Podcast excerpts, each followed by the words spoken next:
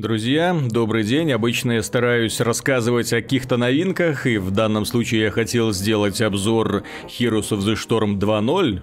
Ну, я подумал, если это 2.0, значит что-то действительно произошло. Все мы помним, как Blizzard изменила Diablo 3, когда он вышел и был не очень, мягко говоря, хорош. Потом они его довели до более-менее играбельного состояния. Однако, в случае с Heroes of the Storm я столкнулся со следующей проблемой. Это не игра 2.0, это способ изъятия денег у населения 2.0. Э, дело в том, что та система монетизации, которая была изначально в Heroes of the Storm, она была слишком демократична. Дело в том, что в ней вы могли купить любую шкурку любого героя, который вам нужен, и в общем-то все, учитывая, что так или иначе формируется пол любимчиков, да, то есть человек, который играет за каких-то конкретных героев, ну, ему все, ему больше уже ничего не нужно. Он купил себе какой-нибудь прикольный скин и сидит, ждет каких-то обновлений, если вдруг когда-нибудь когда-нибудь Blizzard для него нарисует что-нибудь еще прикольное. Однако нужно стимулировать население тратить деньги. Нужно делать так, чтобы это население покупало вещи и покупало их постоянно. Нужно, чтобы этих вещей было много. Соответственно, ценность этих вещей когда их количество растет, также падает. Притом падает она в геометрической прогрессии. Если раньше максимум, что мы могли купить, это шкурку для, для героя, и, в общем-то, на этом, ну, или нового героя, да, и, в общем-то, на этом все, то сейчас, о, сейчас всяких развлечений, вплоть до фраз, вплоть до спреев, вот этих вот из контры или из Overwatch, которые можно пшикать и оставлять на земле какие-то рисунки. В общем-то, да, и теперь это все цветет и пахнет в данной игре. То есть они грамотно, очень грамотно развели народ. Они добавили кучу, кучу, огромное количество разных косметических вещей, при том, что эти косметические вещи, ну, мягко говоря, в данной игре не очень нужны. Ну, кому тут какие-то фразы, да, какие-то эти спреи, какие-то там штандарты еще ставить. Но я понимаю, что косметика это как выглядит твой главный герой, и то это больше приятно тебе самому смотреть за ним, чем остальным, которым, в общем-то, абсолютно все равно, кто там в каком, под каким скином бегает. И вот, для того, чтобы что-то изменить, Blizzard представила, пафосно представила игру Heroes of the Storm 2.0. Это на самом деле никакая не вторая версия. Игра осталась ровно той же самой, ни черта не произошло, вообще ничего не произошло, никаких изменений. Э, я не буду вдаваться в подробности там баланса патча. Понятно, что с каждым патчем что-то правится, но в каждом патче больше изменений, чем вот в этом вот 2.0 последнем. Здесь на самом деле произошло серьезное изменение развития. Новая система развития включает теперь три жизненно важных ресурса.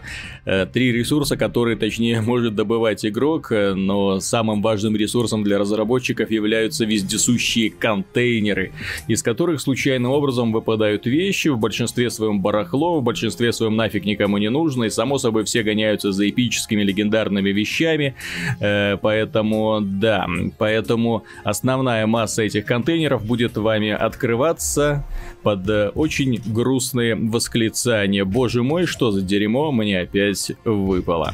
Так вот, теперь появились кристаллы. Кристаллы это валюта, которую вы покупаете за реальные деньги. За кристаллы вы можете покупать, э, в принципе, все что угодно. Золото это внутриигровая валюта, которая зарабатывается в процессе игры, за выполнение ежедневных, еженедельных всяких испытаний. Так вот, теперь за золото можно покупать практически только героев.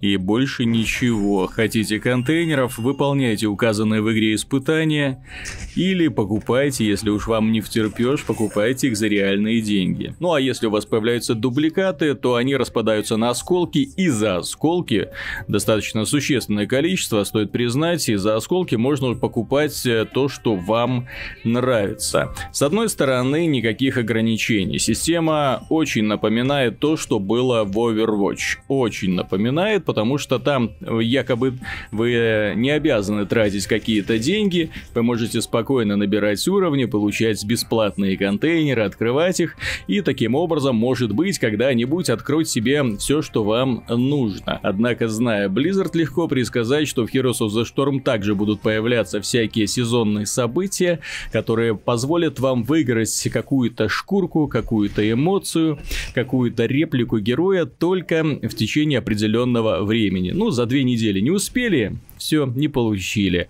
А если не получили для своего любимого героя что-нибудь вкусненькое, что-нибудь красивенькое, ну, тогда коллекционеры, которые э, в этом видят смысл своей жизни, будут волосы рвать на голове. Ну, естественно, скорее всего, они будут тратить реальные деньги, как это, в общем-то, происходит и в Overwatch, где сезонные мероприятия являются основным способом заработка. Так что теперь Heroes of the Storm присоединился к общей плеяде игр с контейнерами. Их полно, они, в общем-то, уже практически везде, вездесущие сундучки. И слава богу, что еще ключи не заставляют открывать.